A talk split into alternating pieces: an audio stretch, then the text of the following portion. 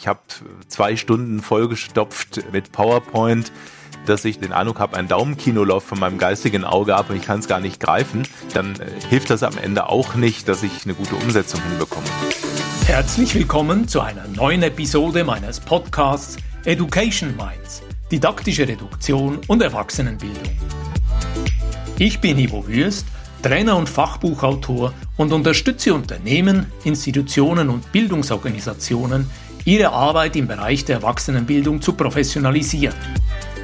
In diesem Podcast spreche ich mit kompetenten Gästen über innovative Formen der Bildungsarbeit. Du gewinnst wertvolle Hinweise und Inputs rund um das Thema didaktische Reduktion und Erwachsenenbildung.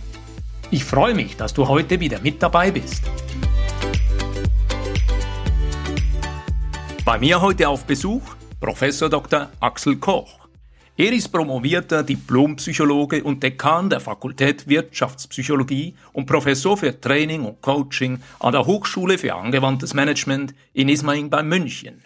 Hallo Axel, willkommen zum Gespräch. Ja, hallo, freue mich hier zu sein, mit dir zu sprechen.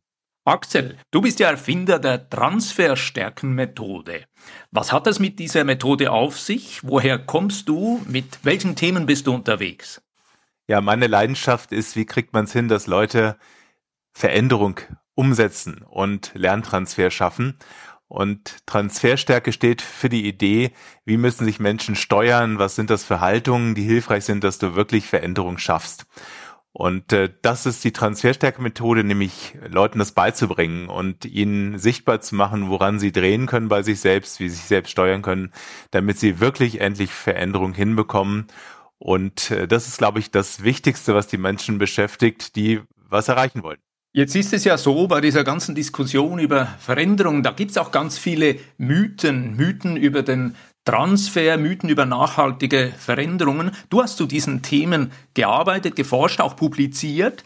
Wie ist deine Sicht ja, die meisten Leute, mit denen ich spreche, die sagen ja immer, Veränderung ist äh, grausam anstrengend und sie müssen den inneren Schweinehund bekriegen und äh, mit der Spitzhacke jagen oder was auch immer die dann da tun. Und äh, das ist sicherlich so schon mal ein Mythos, dass es nicht nur die Willenskraft ist, die wir aufbringen müssen, damit wirklich Veränderung klappt. Sondern wenn man sich das Ganze aus der Psychologie anschaut, dann gibt es sicherlich diese Grundmotivation, diese Entschlossenheit, die es braucht, um überhaupt sich mal die nächsten zwei Monate mit einem Veränderungsthema zu befassen. Aber es braucht eben auch bestimmte Einstellungen und eben Selbststeuerungsfertigkeiten, die mir helfen anzukommen. Und das ist ja auch genau die Idee von dem Transferstärke-Konzept, da habe ich nämlich geschaut, was die Welt schon weiß, was man schon gut erforscht hat. Und da sind 18 Konzepte, Theorien, Modelle eingeflossen, Themen, die gut erforscht sind. Jetzt ist ja so in der Erwachsenenbildung, da geht es darum, Trainingsprozesse aufzusetzen. Sehr oft in der betrieblichen Bildung geht es darum, dass Menschen ihr Verhalten adaptieren oder verändern. Hast du hier eine Perspektive, wie dies gelingend aufgesetzt werden könnte, wie die Betriebe das gestalten können, damit die Mitarbeiter dann wirklich an einer nachhaltigen Veränderung arbeiten können? Es gibt auch dort Mythen. Also einer der Klassiker ist, ich schicke Leute einen Tag in eine Fortbildung, Weiterbildung, ein Training und hoffe, dass danach der Mitarbeiter fit gestellt wiederkommt und äh, seine Leistung im Arbeitsalltag bringt das ist so der Klassiker, wo ich auch immer wieder mit Personalentwicklern, mit Trainern spreche, die sagen, ich bin immer wieder unterwegs im Unternehmen, mit diesem Glaubenssatz aufzuhören. Ein anderer Glaubenssatz ist viel hilft viel. Also ganz viel in einen Tag, in eine Maßnahme reinzustopfen, äh, damit der Mitarbeiter dann beseelt und erfüllt von Glück und Erkenntnis aus diesem Training rausgeht. So, und äh, die Wahrheit ist ja eine andere, nämlich wir haben seit Jahrzehnten schon klar vor Augen, dass der Lerntransfer, sprich die Umsetzung des Gelernten nicht funktioniert, weil eben die Leute danach nicht beseelt und glücklich alleine aus diesem Training rausgehen, sondern sie ja was tun müssen. Sie müssen sich mit Themen auseinandersetzen, sie müssen Verhaltensänderungen hinbekommen und das müssen sie nicht nur einen Tag machen, sondern längere Zeit. Und das ist das Missverständnis. Es ist eben nicht wie, ich gucke auf Google, äh, wie repariere ich mein Klo, sehe mir das Video an und mache es, sondern es ist so, ich muss mich damit auseinandersetzen, ich muss an mir selbst arbeiten und das braucht seine Zeit. So, und äh, diesen Mythos einfach mal quasi ins Fenster zu hängen und deutlich zu machen, wenn wir wirklich nachhaltigen Lerntransfer wollen, wenn wir wirklich wollen, dass Leute was aus dem Ganzen umsetzen und äh, hier einen Ertrag bringen fürs Unternehmen, dann äh, muss ich mir auch diese Gesetze der Veränderungspsychologie und des Lernens vor Augen halten. Und um ein Thema nochmal eben aufzugreifen von eben, die wenigsten äh, schaffen es ja wirklich, Verhalten mal eben zu verändern. Das braucht Zeit. Und äh, alle erleben, dass es anstrengend ist. Alle erleben, dass sie Rückfall äh, erleben in alte Gewohnheiten. So, und da braucht es eben zwei Sachen. Ich muss wissen, wie kann ich mich steuern, damit der Rückfall weniger stark passiert, dass ich besser auf der Spur bleibe. Äh, und wie gehe ich mit den Rückschlägen um, dass die mich nicht, sagen wir mal, so beschäftigen und so niederknüppeln, dass ich einfach aufhöre. Axel, verstehe ich dich richtig? Du setzt hier besonders an, dass die Leute eine Art Rückfallplan entwickeln sollen. Weil ich habe ja bei mir auf dem Tisch dein neues Buch, das Logbuch Gewohnheiten nachhaltig verändern, die Technik des Rückfallmanagements, das dieses Jahr beim Belz Verlag erschienen ist. Ist das richtig? Du plädierst für die Etablierung, den Einsatz von Rückfallplänen. Das ist ein wirklich wesentliches Instrument, was den Menschen hilft. Im Zuge dieser 13-jährigen Forschung zum Thema Transferstärke habe ich ja auch einen Fragebogen entwickelt, womit ich die Transferstärke von Menschen messe und ihnen darüber eine Rückmeldung gebe, worauf sie achten können und was sie bearbeiten müssen, damit sie eben besser umsetzen können. Und äh, was sich über die vielen tausend Daten gezeigt hat, ist, dass eben ganz viele Menschen Schwierigkeiten haben, den Rückfall in alte Verhaltensweisen zu, zu, zu managen. Sie rutschen also immer wieder rein. Und die Botschaft dieses Rückfallmanagements ist, dass man sich einfach mal hinsetzt und nicht nur überlegt, was äh, für ein Problem man hat. Also was ich, ich bin immer Konfliktvermeider und äh, gehe, wenn ich einen Konflikt nur rieche, auf 1000 Meter Entfernung. Äh, zweitens muss ich mir natürlich überlegen, was will ich stattdessen tun? Vielleicht frühzeitig einen Konflikt ansprechen. So, und dann wäre in der normalen Welt Schluss. Und jetzt kommt der Rückfallplan, nämlich der sagt, Rückfallmanagement ist wie Fahren auf der Autobahn. Wenn ich auf der Autobahn fahre, dann äh, gibt's da einmal die gerade Route, die ich gewohnt bin zu fahren. Dann gibt's die Abfahrt, äh, die im Grunde genommen das neue Verhalten äh, repräsentiert.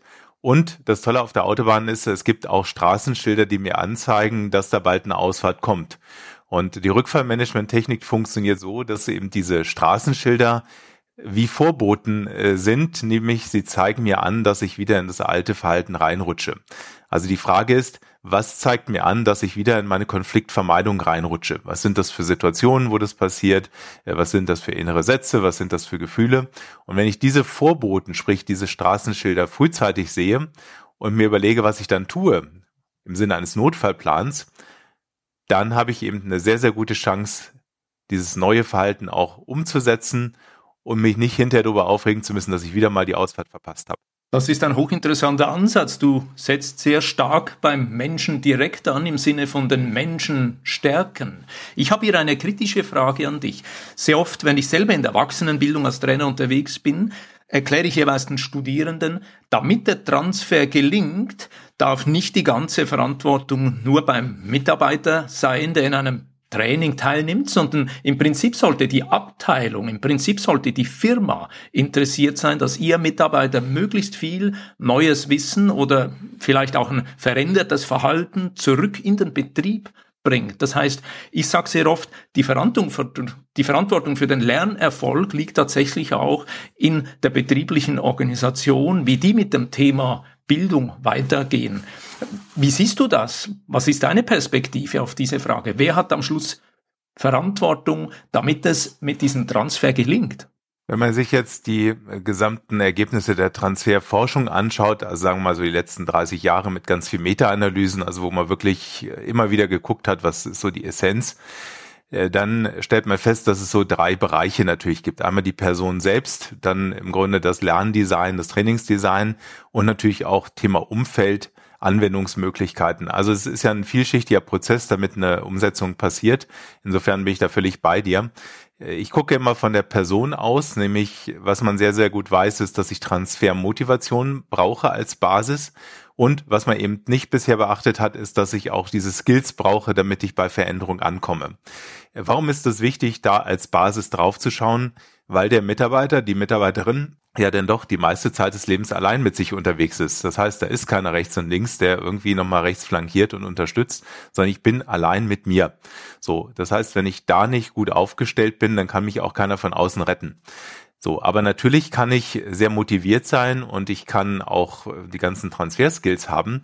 Wenn dann aber das Lerndesign vielleicht nicht so ist, also ich habe zwei Stunden vollgestopft äh, mit PowerPoint, äh, dass ich das den Eindruck habe, ein Daumenkino läuft von meinem geistigen Auge ab und ich kann es gar nicht greifen. Ist ja auch so dein Thema, nämlich äh, statt Stofffüllerreduktion, äh, dann äh, hilft das am Ende auch nicht, dass ich eine gute Umsetzung hinbekomme. Und wenn ich dann auf der Umfeldebene überhaupt gar keine Zeit habe, irgendwas anzuwenden oder keine Anwendungsmöglichkeiten oder Kollegen, die sagen, was machst du denn jetzt für ein Mist, dann äh, wird das natürlich auch durch das Umfeld negativ geprägt.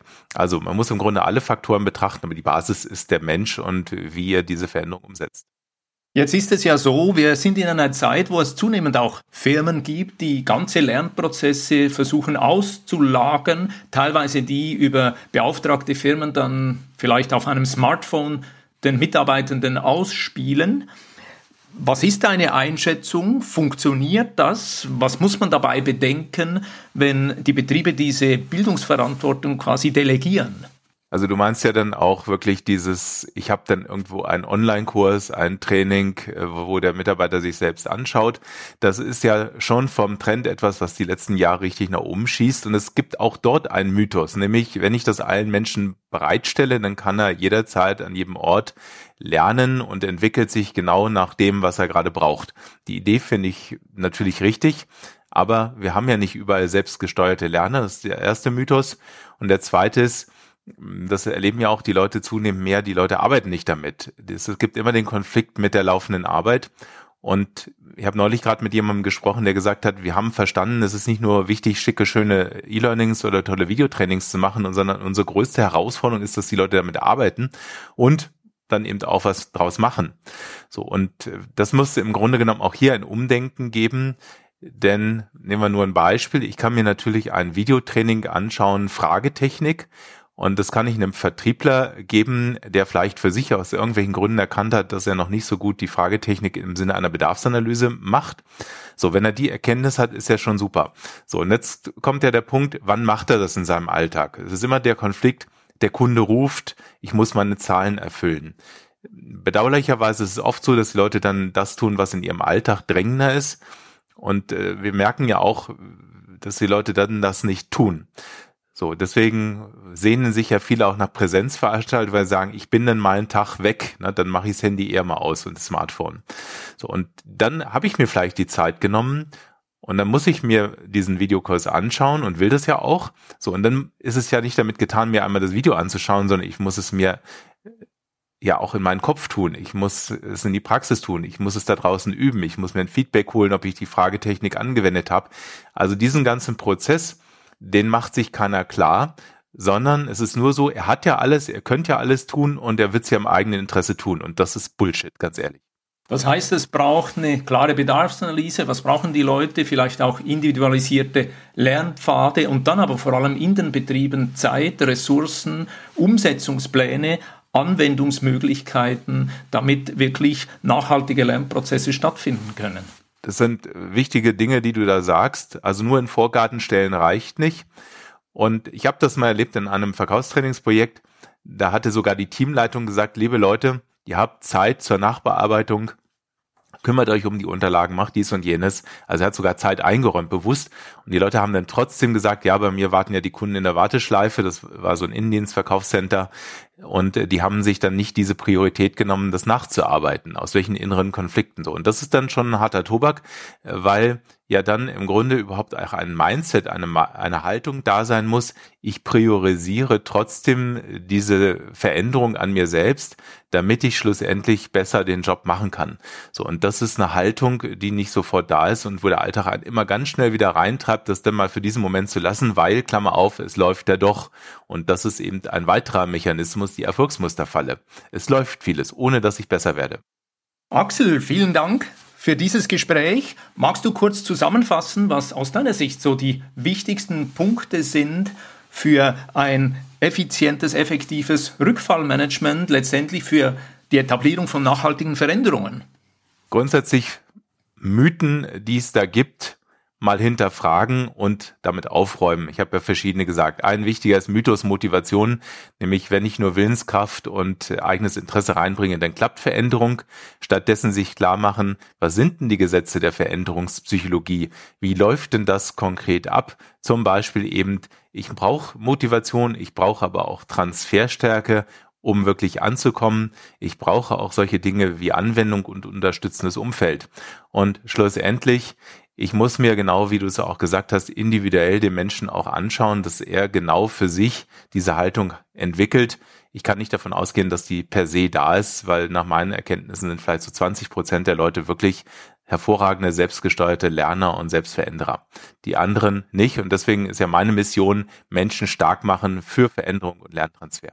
Das ist doch ein wunderbares Schlusswort. Ich bedanke mich sehr für dieses interessante Gespräch, Axel. Wo können sich die Menschen mit dir in Verbindung setzen? Wo erreichen sie dich? Also ich bin auf den klassischen sozialen Netzwerken wie LinkedIn, Xing, äh, habe auch einen Instagram-Account, aber äh, der schnellste Weg ist auf die Website, nämlich transferstärke.com transferstärke.com mit AE klassischerweise.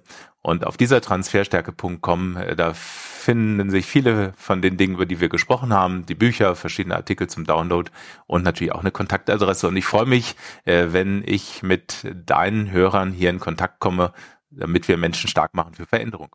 Vielen Dank, Axel. Ich wünsche dir alles Gute und weiterhin ganz viel Erfolg. Danke.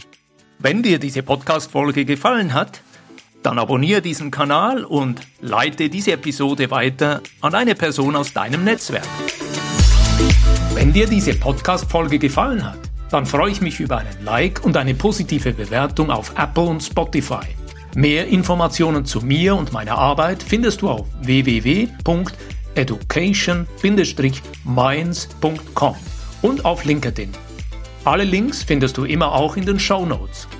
Ich freue mich, dich auch in der nächsten Episode wieder mit dabei zu haben. Bis dann, dein Gastgeber Ivo Würst.